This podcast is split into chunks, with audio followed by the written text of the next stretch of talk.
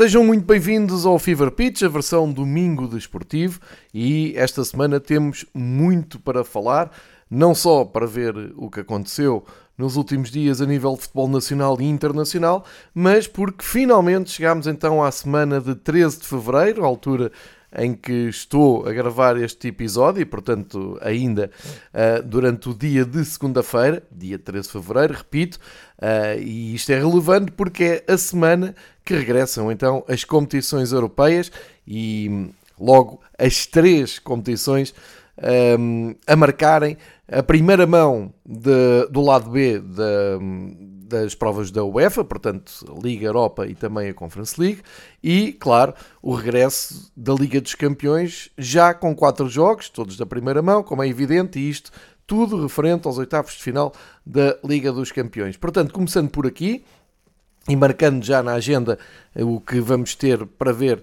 uh, durante esta semana um, e fazendo uh, o tal reparo que temos feito aqui nos últimos anos uh, à UEFA na marcação de jogos, quer dizer, se na fase de grupos há jogos em dois horários, não dá para perceber porque é quando chegamos aos oitavos de final temos dois jogos por dia, mas à mesma hora.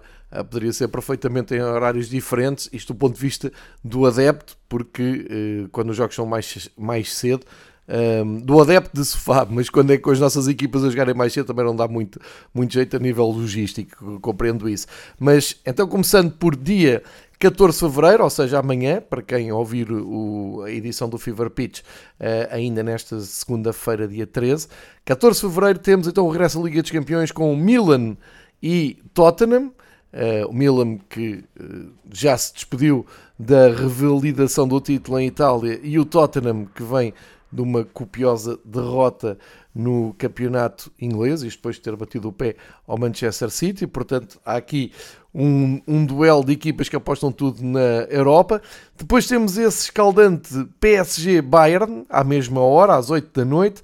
Uh, um PSG que está a ferro e forro, como já vamos ver mais daqui a pouco, quando passarmos por França um, e vermos o que aconteceu este fim de semana no campeonato francês.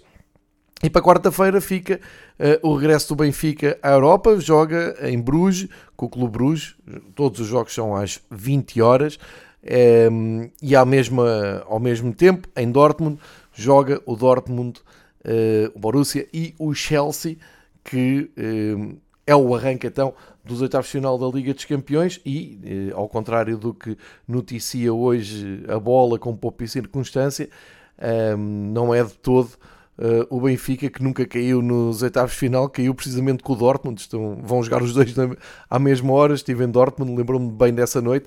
Não sei o que é que se passa ali para os lados da bola.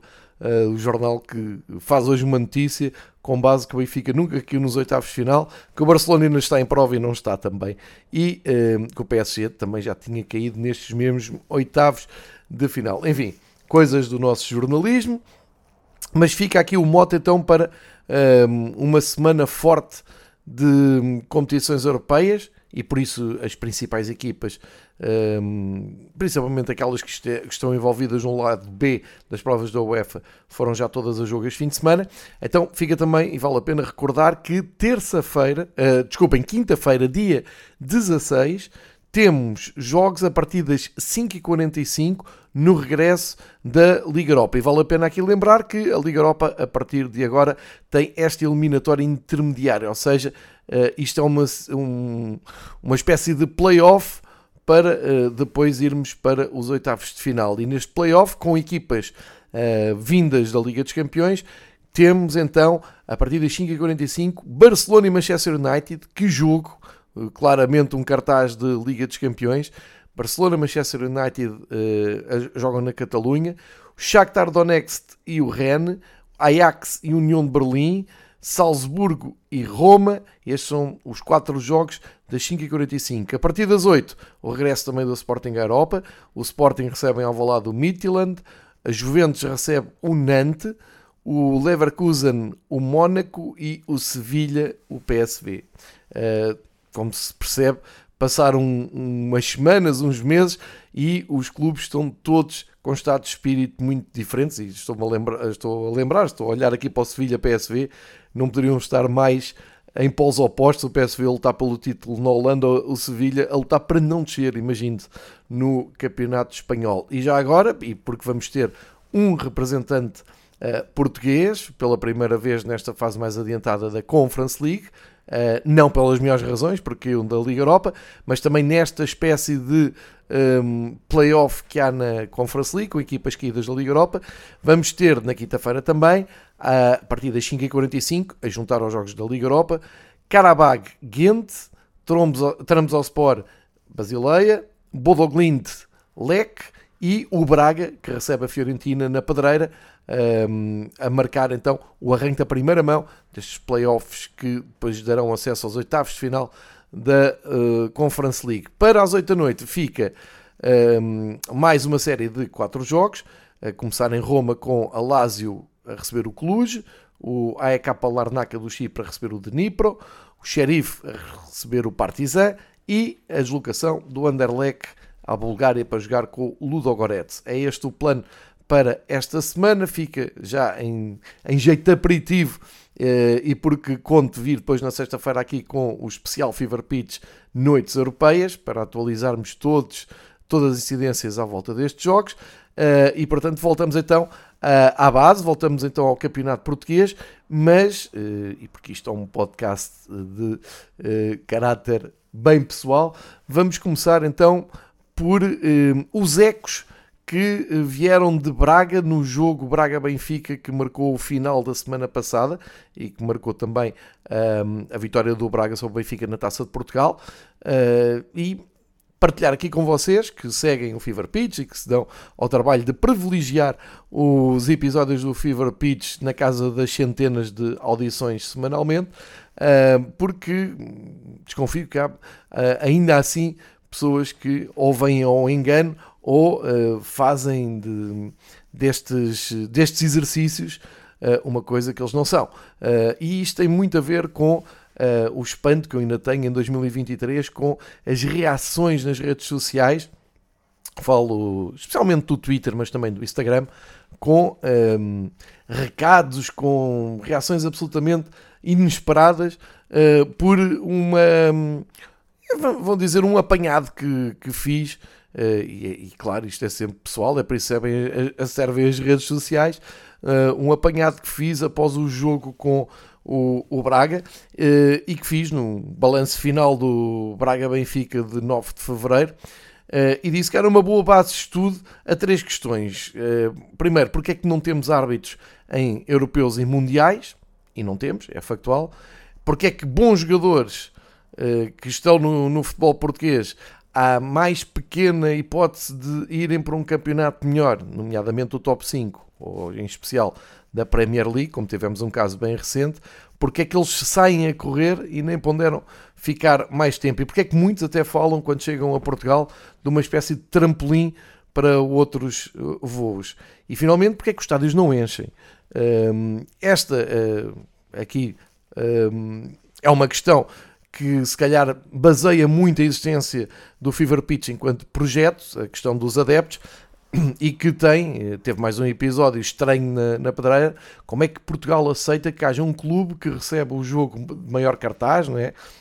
nem é de maior importância, é de mais mediatismo, uh, e o clube dá-se ao luxo de dizer, uh, ok, aqui só entram uh, associados ao nosso clube, até aí nada, nada contra, uh, distribuímos os bilhetes obrigatórios por lei ou por regulamento para o clube adversário e depois, mesmo sabendo que há uma enorme procura para encher o resto de uma bancada, portanto, os tais lugares que não são obrigatórios de, de vender, e o clube opta por dizer não, preferimos ter o estádio vazio do que ter ali malta do Benfica a fazer barulho. Isto é muito estranho numa altura de crise, numa altura uh, em que a Federação Portuguesa de Futebol e Liga Portugal falam de hum, levar os adeptos aos estádios, ter os estádios cheios e dá para ter uma conclusão, é que há um enorme esforço em Portugal nos últimos anos e é só recuperar nos arquivos as declarações do Fernando Gomes, do, um, do, Pedro, do Pedro Proença, os textos da Helena Pires, as intervenções de Tiago Madureira, vai tudo no sentido eu falo anos e anos e anos, uh, no sentido de devolver as famílias aos estádios, de ter mais adeptos nas bancadas, de aumentar o número de média de assistências uh, em Portugal. Eu acho é que lhes falta sempre, sempre, porque isto depois a experiência e a, um, e a convivência com, no futebol português um, dá-me a ideia clara de que lhes falta sempre um PS, um asterisco, um parênteses, que é queremos encher os estádios, mas não de adeptos do Benfica. Porque, entretanto, os adeptos do Benfica tornaram-se tóxicos para todos os clubes. Uh, porque é o Benfica que geralmente uh, origina comunicados a dizer ok, quem vier ao jogo tiver bilhete Uh, muito bem, mas não pode trazer adereços do Benfica. Isto é uma coisa que eu acho que acontece em quase todos os estádios uh, do, do, Campeonato Português e até na Taça de Portugal, quando se joga contra equipas de escalões uh, inferiores. E temos estes casos peculiares. Ok, o nosso estádio dá para muita gente, nós nunca o conseguimos encher. Vem o Benfica, porque não, também não queremos encher e não queremos aqui adeptos do Benfica. Portanto, eu acho que o grande segredo do futebol português está em, de uma vez por todas, assumirem que não querem os adeptos do Benfica, não, como também pareceu que não queriam o Benfica na Taça Portugal. E partindo daqui, um, vamos esclarecer aqui duas ou três coisas. Que podem parecer básicas, mas eu acho que são importantes porque uh, o conceito de básico um, ficou-me no, no, subconsciente nos últimos dias com a quantidade, as dezenas e dezenas de respostas que recebi, que recebi quer dizer, que fizeram uh, estas mesmas três questões quando eu pus isto no Twitter. Primeiro, em Portugal, parte-se do princípio quando uma pessoa tem uma rede social como o Twitter e partilha informação ou opinião, as pessoas que seguem, que leem, partem do princípio que o autor de, desse pensamento quer saber. Uh, ou quer ser validado ou invalidado, ou quer saber a opinião de terceiros. E não é de todo o caso. Não é. Um, pode ser chocante para muita gente que usa de uma maneira convulsiva as redes sociais, mas um, há quem esteja completamente nas tintas para as respostas e para as opiniões e para, para os insultos. É um pouco o meu caso. Uh, eu chego, uh, se uso o Twitter para, para dar uma informação de, e vamos falar nisto hoje, de assistências médias no estádio, eu não estou à espera que me apareçam a dizer se concordam, se não concordam, se preocupam ou não. É, quem quiser seguir, segue. Quem não quiser seguir, ou bloqueia ou faz unfollow. É assim que se, que, que, que, que se deve estar, estar nas, nas, redes sociais, é por isso que elas servem. Uh, agora, a, aquela tendência do partir para o insulto, para a ameaça, um, ou, ou, ou, ou, para, para tentarem convencer que está, que está tudo errado. Uma coisa é, podem corrigir, não é? Às vezes podemos dar uma informação errada e aparece alguém a dizer isso não é verdade, está, está errado, está aqui a informação certa. Sim, certo.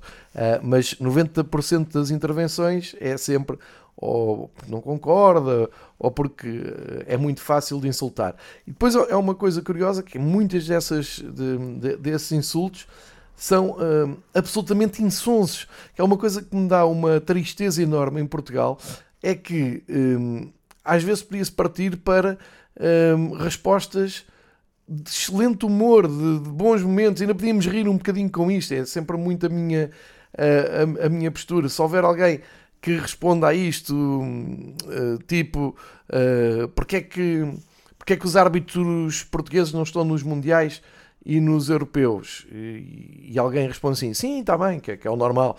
Está bem, mas não disseste isso no jogo com o Portimonense e com o Vitória, sei lá, jogos que eu nem me lembro, nem, nem percebo porque é que estão uh, a chamá-los, eu, eu decoro ali dois ou três jogos, ou com o Varzim, depois metem um lance que eu continuo a olhar para o lance e tenho dificuldades em perceber se aquilo é penalti ou não.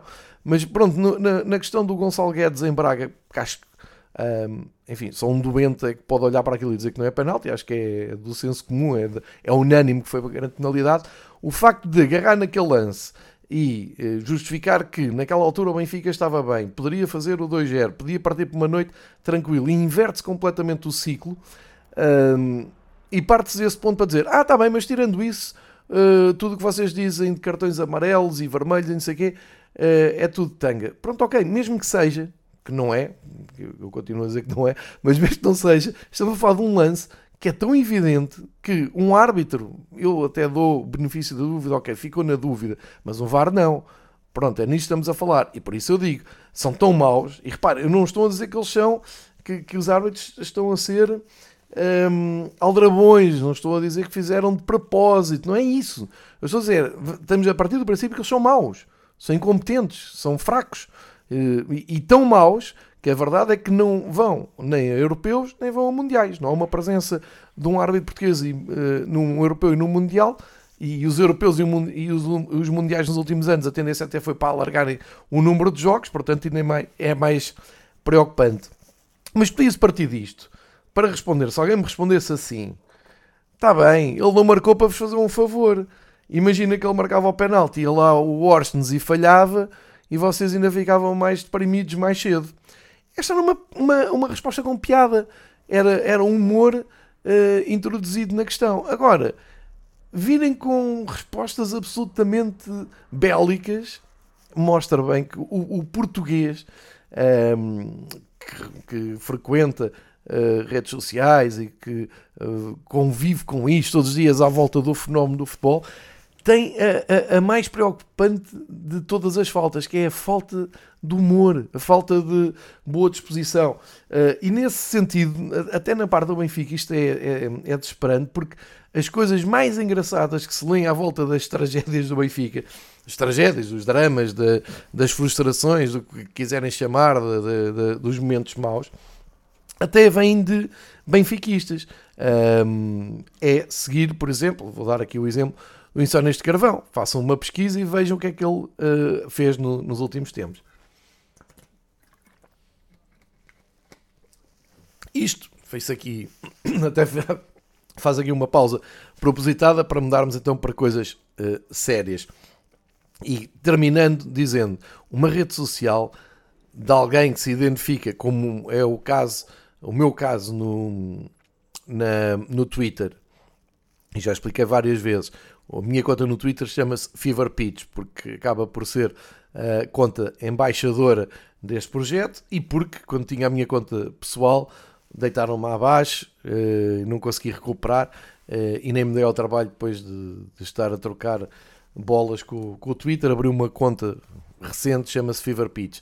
A quantidade de pessoas que dizem e que chegam eh, perante uma opinião ou perante um facto a dizer é, muda, mas é o nome de Fever Pitch para Fever Benfica. É, é uma coisa que me preocupa ainda mais.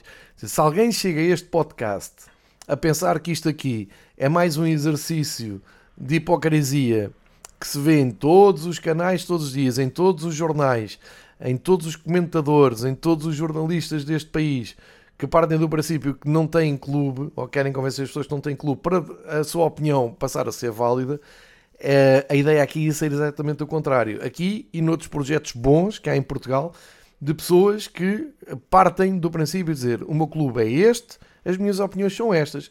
Se quiserem seguir e discutir comigo, muito bem. Se não quiserem, obrigado e adeus. Agora, chegar ao Twitter e dizer: o Fever Pitch já não me engana mais, passem para Fever Benfica.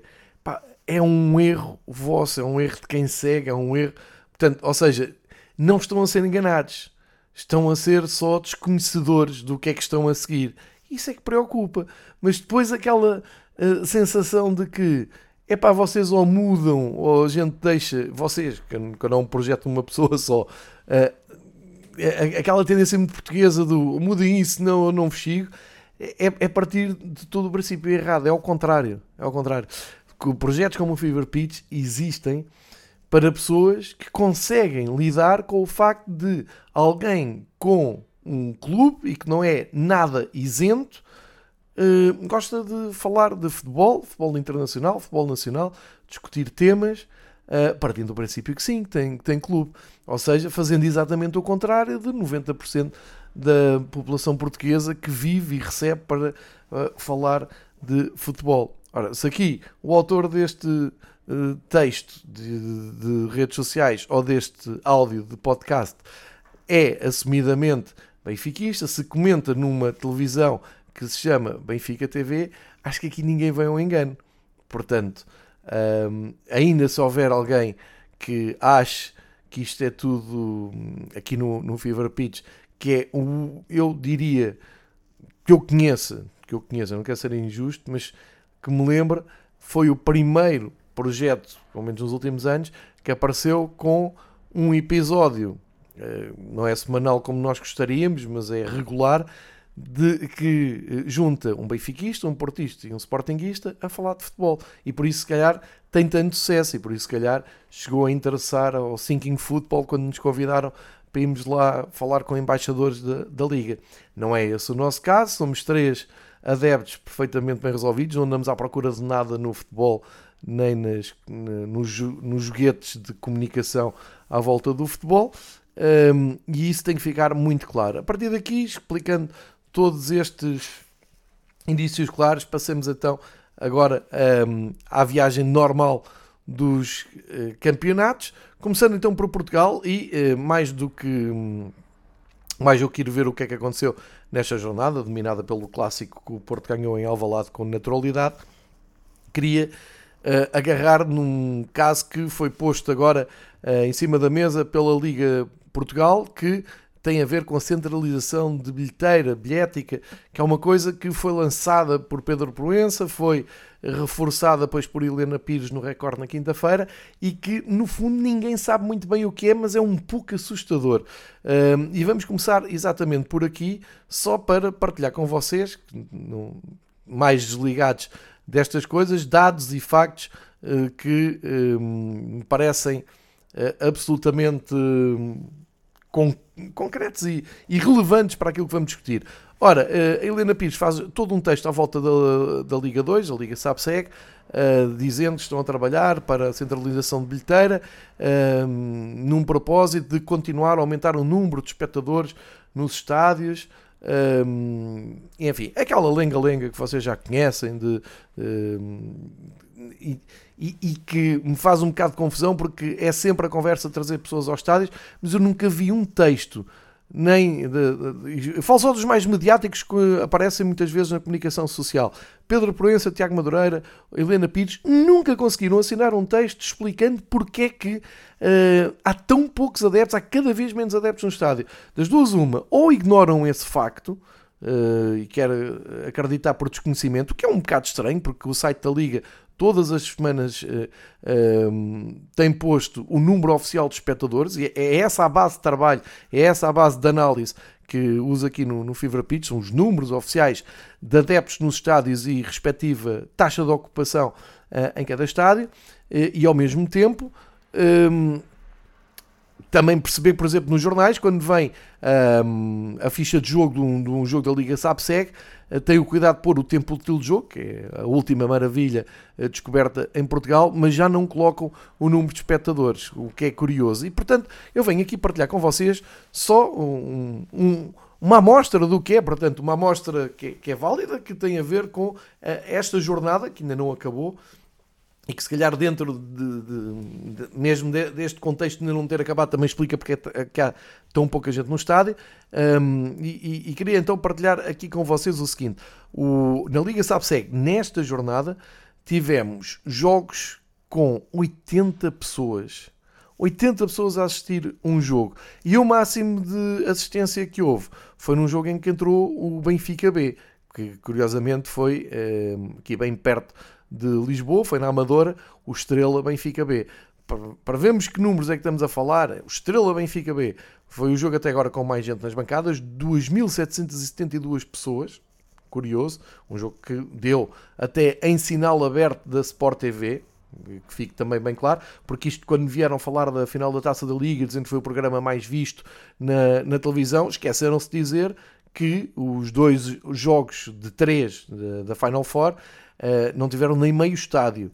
Uh, e quando a justificação é porque deu em, em, canal aberto, então aqui tem um Estrela Benfica B também em canal aberto e foi o jogo com maior assistência nos estádios. E o que é que se está a passar nos outros estádios? É, acontece que só um jogo, só um destes jogos, é que ultrapassa as mil pessoas, uh, além do Estrela Benfica, que foi o Leixões Fanense, Leixões uh, que tem uma grande tradição de adeptos no estádio, tem, tem adeptos fiéis, mas fica também aqui o reparo, se virem o resumo do Leixões Feirense, as imagens captadas pelas televisões são uh, assustadoras, porque não há topos, não há bancadas no topo, que começa a ser uma constante no futebol português e dá uma imagem miserável de assistência no estádio. Os adeptos estão praticamente todos do lado de onde se filma, portanto é, é mais um exemplo de que até estava lá um, uma assistência interessante, estamos a falar de 1132 adeptos, mas uh, estão todos do lado das câmaras e portanto parece que é um jogo quase à porta fechada. Depois no Torriense Moreirense apareceram 571 adeptos. É preciso, percebem que 500 adeptos para ver um jogo de um campeonato profissional de futebol é absolutamente ridículo, é completamente preocupante. Fá 500 pessoas. Isto é, é, Eu não sei, eu acho que se percebe que é muito pouca gente uh, para aquilo que se quer para aquilo que seria o normal. Mas então o que dizer, e, e podemos também uh, espreitar o Covilhã Tondela, teve 940 pessoas, ou seja, nem mil pessoas há na Covilhã para ir ver o Covilhã com o Tondela. E isto não é uma crítica a nenhum clube, a nenhuma cidade, um, aos adeptos, é alguma coisa está errada. Se as pessoas não vão, é porque alguma coisa não está a bater certo. E quem organiza, que é a Liga Portugal, em vez de vir falar em, em, em processo de centralização de bilhética, devia vir explicar porque é que as pessoas não estão a ir aos estádios. Porque depois temos aqui um caso, em Rio Maior, um Vila Franquense Trofense teve como, e repito, número oficial da Liga, 81 pessoas.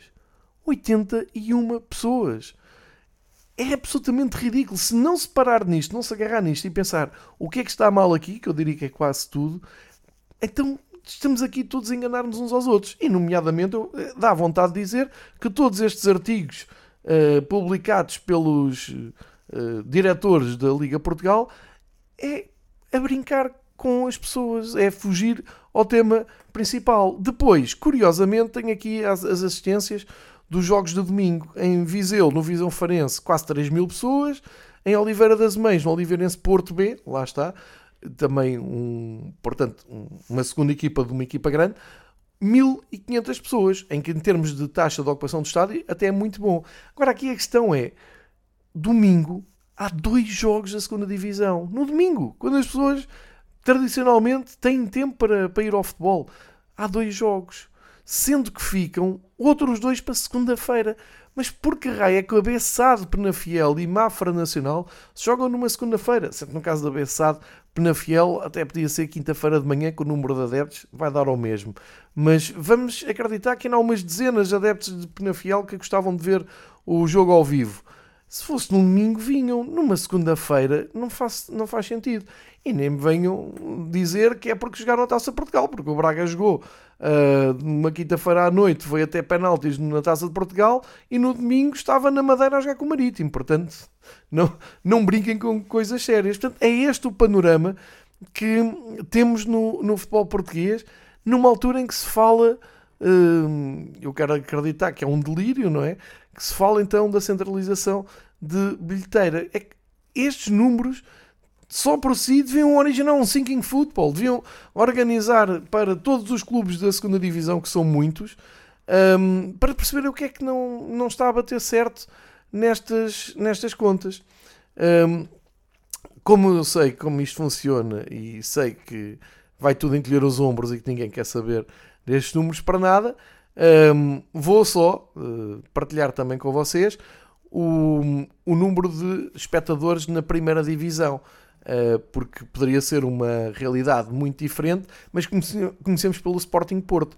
Como é que é possível que um Sporting Porto, decisivo, com, com capas de jornais no domingo, uh, parecia que ia ser ali uh, o jogo do ano, o Sporting Porto colocou em Alvalade 39.528 pessoas. 39 mil, ou seja, não chegamos a 40 mil adeptos. E vem muita gente do Porto para ver o, o do Porto e do, de todo lado, adeptos do Porto, que foram ao Alvalade. Ou seja, estamos a falar de 78% do estádio de Alvalade. Foi isto que um Sporting Porto conseguiu atrair num domingo. Uma boa hora até, às 6 da tarde, domingo às 6 da tarde. Portanto, há aqui alguma coisa mal. O Pedro Varela já tem falado aqui do problema de hum, taxa de ocupação no estádio de, de Alvalade. Será que a qualidade do jogo, como vimos na final da Taça da Liga, que, que, que, a Liga Portugal transformou num grande espetáculo e que todos percebemos que uh, é deprimente. Será que tem alguma coisa a ver com isso? Será que as pessoas eh, estão um bocado fartas já do, do que é que é aquele circo todo? E desta vez nem, nem houve confusão, mas sei lá, nos últimos cinco jogos, quatro deram confusão e casos. E... Será que as pessoas não estarão também um, um pouco já saturadas disso? Fica aqui a questão. Depois, uh, a exceção é na Madeira, 94% de taxa de ocupação do estádio, no Marítimo Braga, quase 10 mil pessoas a assistirem um jogo, grande ambiente. Aliás, na Madeira tem-se trabalhado bem este aspecto e o estádio tem estado muito bem composto durante a época, pelo menos o olho nu. Em Famalicão também, uh, aquela taxa de ocupação acima dos 80%, Famalicão Gil Vicente, também era um derby minhoto. Uh, agora, o mais preocupante continua a ser Aroca. Aroca não chega a mil pessoas. Aroca Santa Clara tem 857 pessoas. E vimos há pouco tempo com a passagem do Benfica que o estádio pode encher. Agora, enche é com o Benfica. Com o Aroca recebendo o Santa Clara, não, não chega a 900 pessoas interessadas a ir ao jogo. Significa 17% de ocupação do estádio. E o próprio Vitória de Guimarães, que muito uh, elogiamos aqui e que tem das, uh, talvez, das legiões de adeptos mais fiéis mas a verdade é que num Vitória Portimonense acabam por ir nem 13 mil pessoas de Guimarães uh, foram ao estádio. Isto quer dizer que no, no total do estádio apenas enchem 43% do, do estádio do, do Vitória, portanto também é preocupante. Uh, tivemos um jogo fora, fora nesta jornada, mas noutra altura, uh, e que acaba por mostrar bem então esta exceção de números, que é um Passos Benfica com 80.060 pessoas. Aqui não vou dar a taxa de ocupação porque o jogo tecnicamente foi dado como esgotado, portanto, casa cheia, seria 100% de, de ocupação, uh, num jogo de uma, a meio da semana, e portanto, mais uma vez, temos aqui então uma, esta tendência, Benfica B, Benfica, sempre com grandes casas, uh, e o resto, tirando o Marítimo, casas bastante preocupantes, Marítimo, e, e, e também quero pôr aqui o Famalicão. Uh, e também nota para que no domingo, Campeonato Português, tivemos três jogos. Ficam mais dois para fazer na segunda-feira.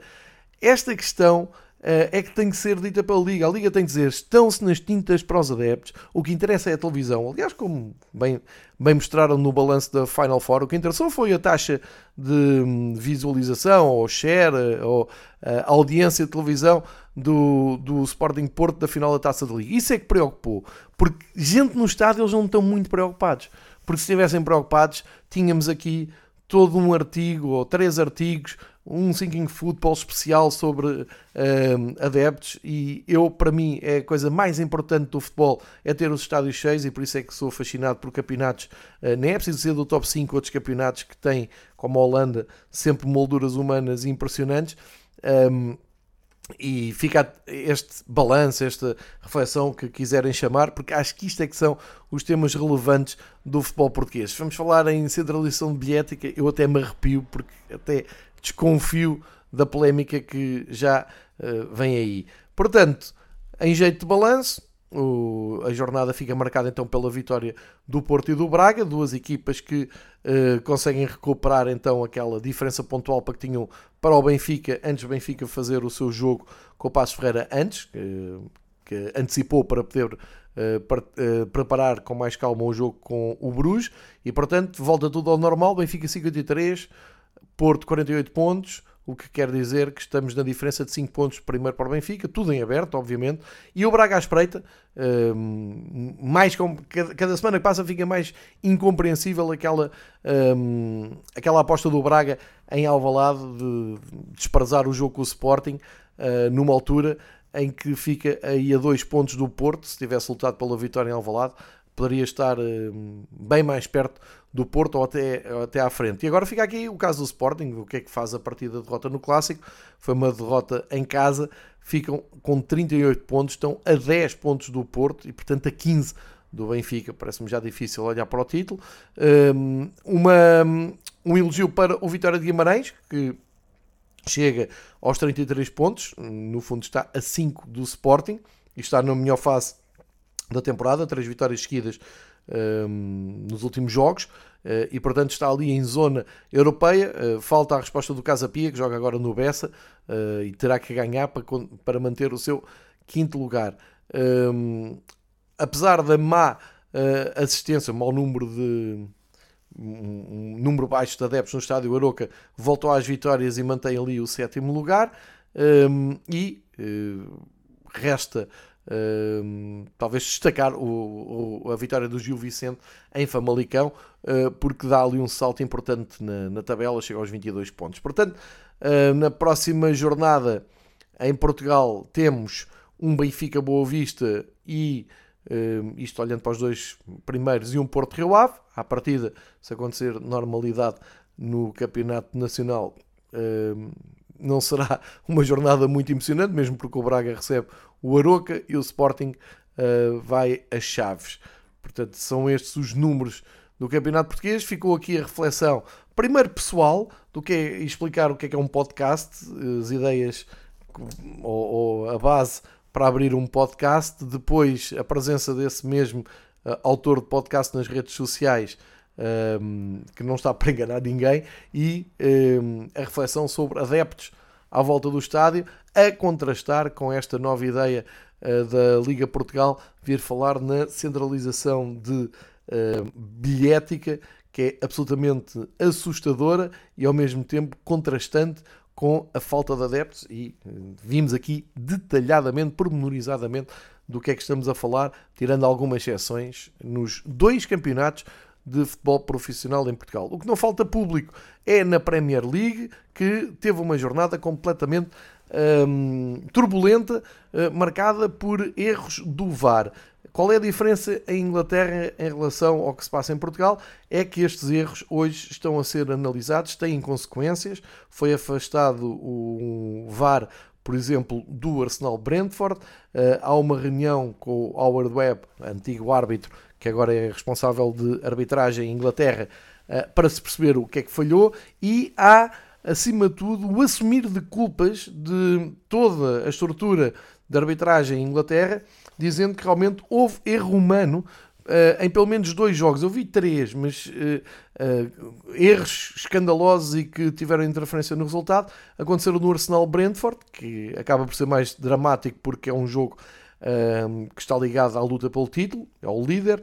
O gol do Brentford é marcado em fora de jogo e o VAR eh, não eh, assinalou as linhas na, na análise ao gol do Brentford, concentraram-se numa possível falta e acabaram por não ver o fora de jogo que acontecia e que deveria ter sido anulado. Então o gol do empate seriam 3 pontos para o, Arsenal, isto teoricamente, obviamente, uh, e a luta ficava, a luta pelo primeiro lugar, ficava um pouco mais uh, difícil para o Manchester City. E no jogo Crystal Palace-Brighton, uh, a mesma coisa, há também razões de queixa para o, o Brighton, neste caso, Uh, e também acaba por ser dramático porque o Brighton está surpreendentemente a lutar por entrar em zona europeia, ali pelo top 5 que dá acesso às provas da Europa. Mas se quiserem, podemos juntar ainda o West Ham Chelsea, porque há uma mão dentro do, da grande área um, perto do, do, final do jogo que também não foi uh, assinalado e portanto, mas aqui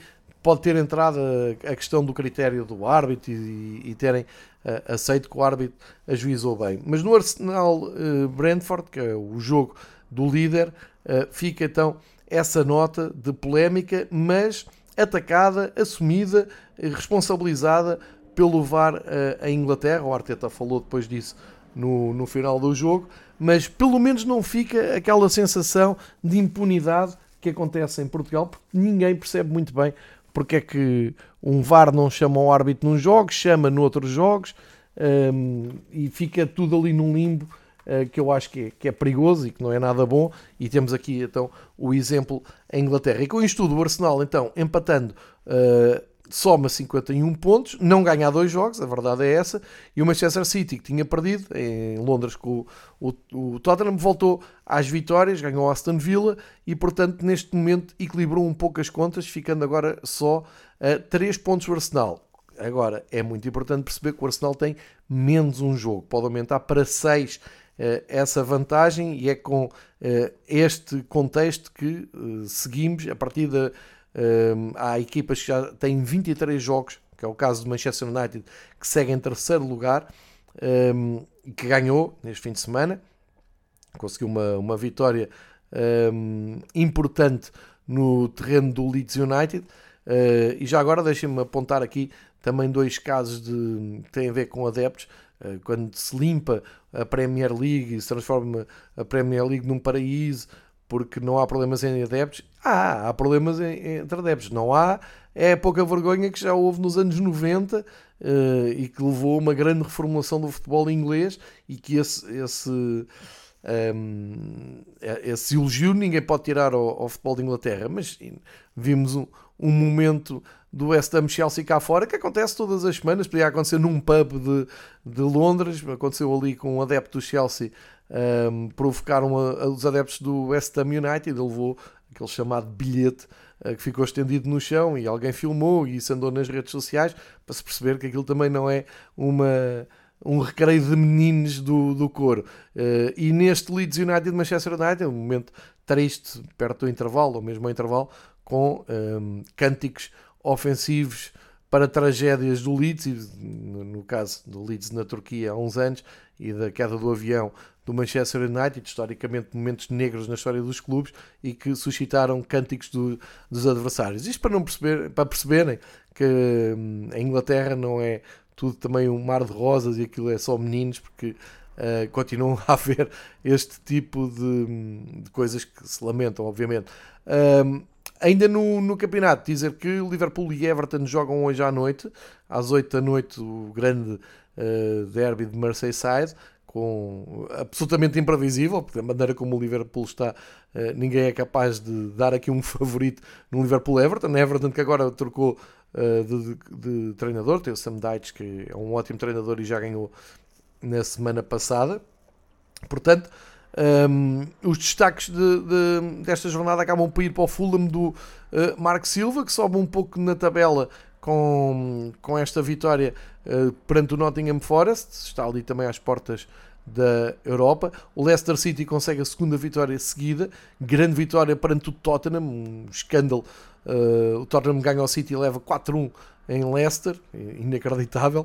E, um, e para o Wolverhampton, que uh, ganha o terceiro jogo nos últimos quatro, uh, numa vitória, enfim, muito feliz, vou-lhe chamar assim, no terreno do Southampton, que acaba por despedir o seu treinador um, ao melhor estilo do Campeonato Brasileiro, um treinador que esteve uh, semanas, o Nathan Jones, galês, que tinha sido contratado para tentar arrebitar o Southampton ao fim de nove jogos acaba despedido, portanto, mais um exemplo que aqui uh, em Inglaterra também uh, há esta precipitação com treinadores. Na próxima semana, uh, e isto olhando para Arsenal e Manchester City, o Manchester City vai ao terreno do Nottingham Forest, um clássico do futebol inglês, sábado, 3 da tarde. O Arsenal, um pouco mais cedo, ao meio-dia e meia, vai ao terreno do Aston Villa, em Birmingham. Portanto, dois jogos muito que geram muita expectativa, portanto, os dois líderes, ou os dois líderes, o líder e o vice-líder, uh, a jogarem fora e a prometer muito para ver na Eleven. Viramos para a Itália, em Itália o Nápoles uh, mostra que a Taça de Itália é uma coisa, a Liga Italiana é outra, e na recepção um, do Nápoles à Cremonese, desta vez não houve espaço para surpresa, a Cremonese que tinha eliminado o Nápoles para a taça de Itália. Desta vez o Nápoles arrepiou caminho. 3-0, chega à 19 vitória em 22 jogos. Que época sensacional do Nápoles na Série A. Uh, título cada vez mais perto. Uh, resta saber se consegue aumentar ou não a vantagem para o Inter. O Inter, que é o próximo adversário do Porto na Liga dos Campeões. Uh, e que vai jogar só hoje a Génova com a Sampdoria. Portanto, um, ainda terá que vencer o seu jogo para encurtar distâncias para o Nápoles ou não o deixar mais sozinho. Outro jogo é o Verona Salernitana. Nos outros jogos de, do topo da tabela temos a Atalanta a ganhar uh, a Lazio e portanto a subir ao terceiro lugar. Grande campeonato da Atalanta, 12 uh, vitória uh, para a equipa de Gasperini, ganhou a Lazio por 2-0. A Roma empatou, Roma de Mourinho, uh, empatou um daqueles empates típicos da Roma, no terreno sempre difícil também, é preciso dizer, do Lecce, mas um, posiciona-se ali no terceiro lugar com os mesmos pontos da Atalanta e do Milan. Está, o terceiro lugar está completamente aberto, aliás, direi que o segundo também, não é? Porque Uh, o Inter só tem mais dois pontos, é verdade, ainda joga hoje, e uh, Lazio está em sexto com menos dois pontos. Portanto, ali na zona europeia, principalmente na entrada da Liga dos Campeões, isto vai ser uma grande luta até ao fim. É, fica aqui como grande ponto de interesse uh, para o que resta do campeonato italiano, esta luta pela entrada na Liga dos Campeões. zona que está longe agora para as Juventus, por causa do, dos 15 pontos a menos que perdeu na Secretaria. Eh, mas que se recompôs esta semana, batendo a Fiorentina, exatamente o adversário do Braga, eh, na próxima quinta-feira na Conference League. Vitória para as Juventus por 1-0, uh, trazendo bastante a Fiorentina no, no campeonato. Não ganha há vários jogos na Série A, está numa péssima fase, 14 lugar para a equipa de Florença. Um, e vamos ainda destacar o Monza, que continua a surpreender, a subir na tabela, décimo lugar, ou seja, está a meio da tabela. Desta vez venceu no terreno do Bolonha por um zero. Uh, portanto, o campeonato italiano, tirando o primeiro lugar, que parece destinado surpreendentemente, isto em relação ao princípio da época, ao Nápoles, temos ali grande luta na, na zona da Liga dos Campeões. O Nápoles vai a jogo na sexta-feira com o Sassuolo, uh, a jogar fora.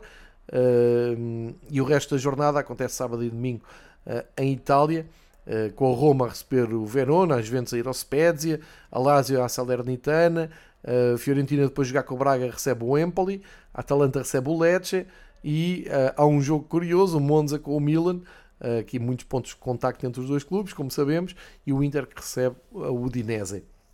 É este o retrato então da Série A. Avançamos, já passamos por Inglaterra, Itália, agora vamos até Espanha, onde a notícia não tem a ver com a Liga um, Espanhola, tem a ver com o atual campeão da Liga Espanhola, que uh, então foi até Marrocos ganhar o título de campeão do mundo. Nós sabemos que não é um título muito celebrado pelos adeptos e com muita importância na, na Europa, é mais visto uh, do lado sul-americano uh, com, com mais interesse culturalmente, mas não deixa de ser mais um grande marco, mais um grande feito no Real Madrid. Era aquilo que eu dizia há oito dias: o Real Madrid que vem um, ehm, de uma má fase, portanto, tinha perdido o seu jogo na semana passada, uh, mas entretanto vê o Barcelona ganhar o jogo lá em Marrocos, virou o Barcelona a ganhar com muita dificuldade em Vila Real, ganhou por um zero, cimentou, um, aumentou, se quiserem, para 11 pontos a vantagem para o Real Madrid. Agora compete ao Real Madrid ganhar ao Elche, coisa que eu acredito que fará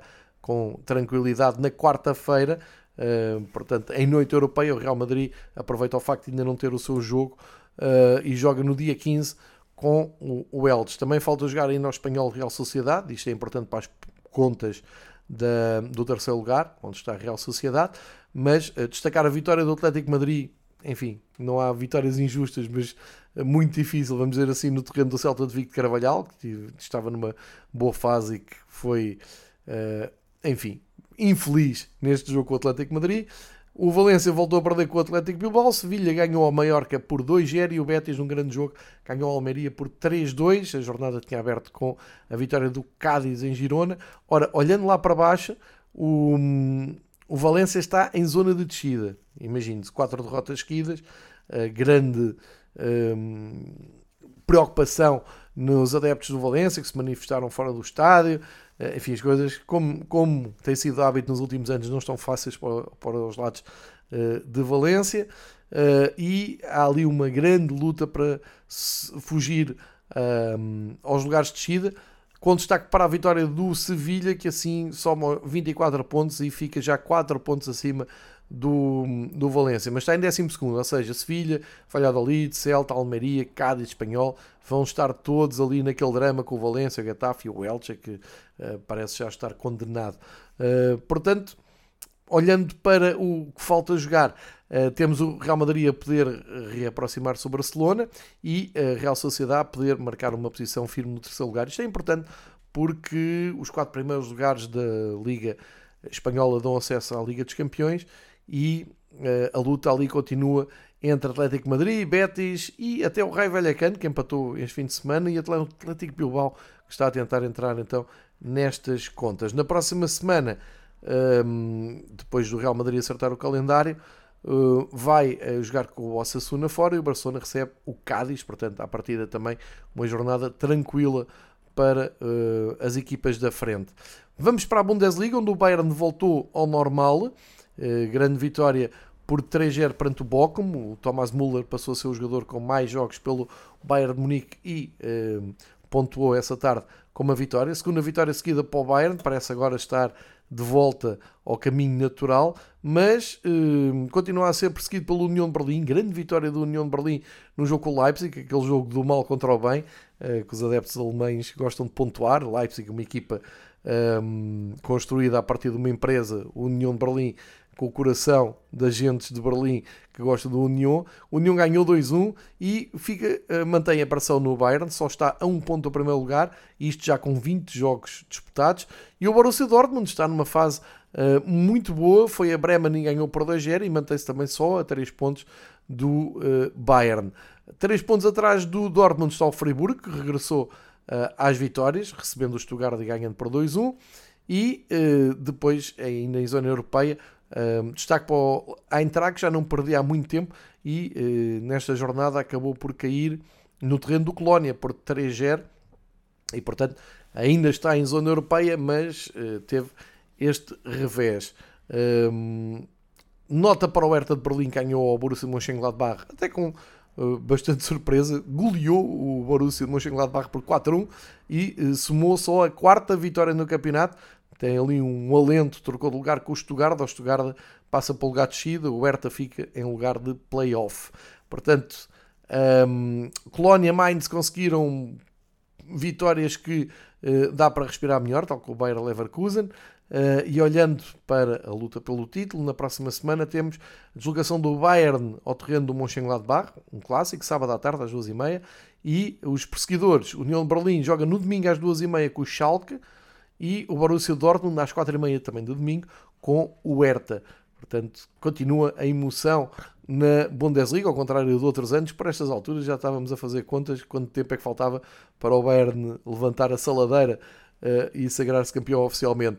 Em França, outro campeonato também costuma ser de desfecho uh, previsível, rápido e bem cedo na temporada, uh, teve conheceu uma jornada em que o PSG sofre a sua terceira derrota. Se juntarmos aos outros três empates, são seis jogos em 23 jornadas que o PSG não ganha. Aqui não ganhou o clássico com o Mónaco, não só não ganhou, como perdeu por 3-1, uh, eh, com imagens fortes no fim dos adeptos um, uh, confrontarem os seus jogadores e o Kim Pembe a pedir megafone para os tranquilizar e garantindo que vão dar tudo para ganharem ao Bayern ou pelo menos para fazer um bom resultado que permite eliminar o Bayern nos oitavos de final. Vamos ver. Grande expectativa então para esse jogo da Liga dos Campeões, a tal prova que, com que abri o episódio desta semana do Fever Pitch. Uh, e com isto tudo, os perseguidores do PSG, o Marselha conseguiu ganhar no terreno do Clermont, também cenas preocupantes cá fora entre adeptos, um clássico também do futebol francês. O, o Mónaco, pois claro, uh, posiciona-se ali às portas da Liga dos Campeões, no terceiro lugar.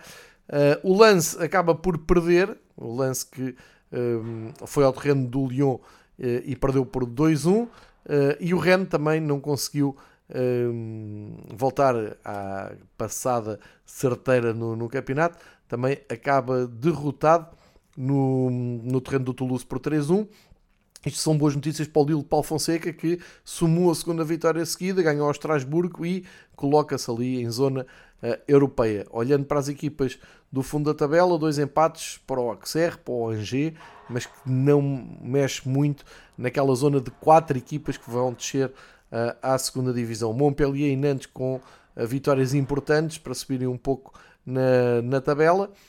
e olhando para a próxima jornada, e não esquecendo que agora o PSG volta a ter Liga dos Campeões no horizonte. A próxima jornada, no domingo ao meio-dia, exatamente o PSG a jogar com o Lille de Paulo Fonseca para tentar voltar uh, às vitórias e o Marselha fecha a jornada no, naquilo que é considerado o jogo da semana, Toulouse-Marselha, um, ehm, para ver se consegue continuar a colocar uh, pressão no PSG. E o Mónaco vai ao terreno do Brest, uh, o Mónaco está então no terceiro lugar, tal como disse, o lance regressa à casa para receber o Nantes. Uh, portanto, não diria que as coisas aqui estão em abertas, isto está controlado pelo PSG, mas que estão a ter bem mais, bastantes mais dificuldades que aquilo que pensávamos.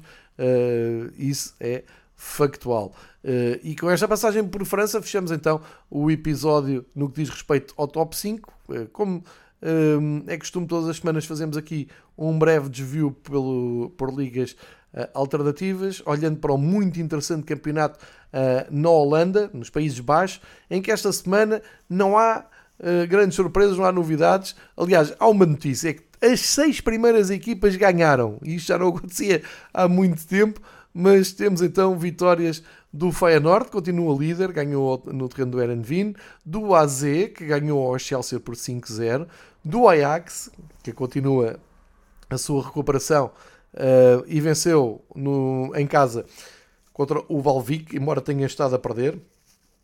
O PSV ganhou por 6-0 na recepção ao Groningen, para não deixar uh, dúvidas a ninguém. O Twente também goleou 3-0 ao Voldendam e o Sparta, e vou uh, aqui até ao sexto lugar, também venceu, uh, recebeu o Go Ahead Eagles e ganhou por 2-1. Portanto, na, na, Holanda, todos acertaram o passe na linha da frente. Jogos da próxima semana, campeonato cada vez mais interessante na, na Holanda. O uh, líder Feyenoord recebe o AZ, portanto é jogo entre primeiro e segundo classificado, sábado, 8 da noite, se quiserem. Penso que a Sport TV uh, eh, vai transmitir o jogo, portanto, estamos a falar dos dois primeiros classificados. Pode aproveitar e deve aproveitar então o Ajax e o PSV para uh, se chegarem um pouco mais à frente em relação a algum ou até aos dois. O Ajax recebe o Sparta, o PSV vai jogar com o Trek. Portanto, jornada muito interessante um, ehm, para vermos na próxima, no próximo fim de semana na Holanda. Uh, espreitar também a Bélgica, a Pro League, onde está o adversário do Benfica, continua-se a ganhar. O Bruges, uh, esta semana, recebeu o União São Gil também era um, uh, um confronto entre o top 4 do campeonato belga. O Bruges empatou 1-1 antes de receber o Benfica, portanto, também nada de novo na frente porque, quer dizer, nada de novo é bem assim, nada de novo para o Antuérpia, que foi ganhar o terreno do Genk. Uh, o que quer dizer que temos a primeira, a, a, terceira derrota do Genk no campeonato belga. Eles que estavam numa série imparável, o líder perde então em casa com o Antuérpia, que uh, acaba por reduzir distâncias no top 4 eh, belga. Olhemos para o que será a próxima jornada, no próximo fim de semana, e uh, dar conta que o Bruges, quando sair do jogo Benfica, tem que preparar um derby. O Bruges joga com o Cercle, domingo, meio-dia e meia. Provavelmente também teremos este jogo na Eleven, muito interessante para seguir. Um, e o Genk, que é o líder, como vimos, que vem então desta derrota, abre a jornada na sexta-feira às 7h45 no terreno do Mechelen, ou Malin, como se dizia, pelo menos quando ganhou a taça das taças, já há uns, há uns longos anos, quando tínhamos acesso a estas finais em canal aberto na RTP. Ficam então essas notas. Já agora o San Giloase recebe o Standard Liège também no sábado às 7h45. E fechamos esta, esta viagem internacional uh, porque na Turquia, e eu tenho espreitado os jogos da Turquia um, ao longo da, da temporada pela presença de muitos portugueses no, no campeonato. Nesta altura, o campeonato perdeu todo o interesse de, derivado da tragédia que foi o tremor de terra uh, que marcou a semana, esta semana na Turquia. Muitos jogos eh, cancelados, equipas que uh, já avisaram que vão desistir do campeonato, portanto, vamos ter que esperar para ver como é que estas coisas ficam. À partida, como eu disse aqui antes, o Galatasaray vai um, rumo ao seu título, vai, vai suceder um, alteramos ao Sport, mas sem dúvida que fica um campeonato agora, o campeonato e toda, toda a vida da Turquia uh, por, esse, por essa tragédia que assistimos esta semana.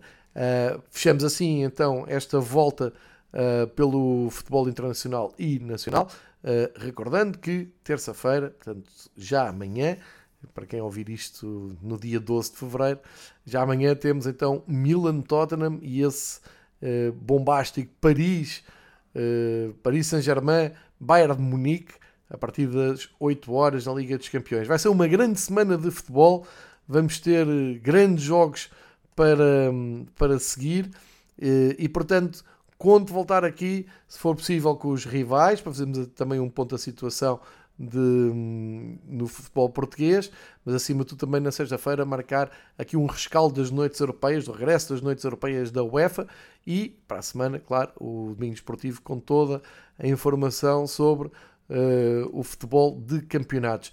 A todos os que seguem os episódios do Fever Pitch e nas redes uh, que partilham e uh, interagem com o Fever Pitch, o meu muito obrigado e continuem a ver futebol, se puderem vão aos estádios e continuamos a marcar então o encontro aqui no podcast do Fever Pitch. Um grande abraço a todos, boa semana.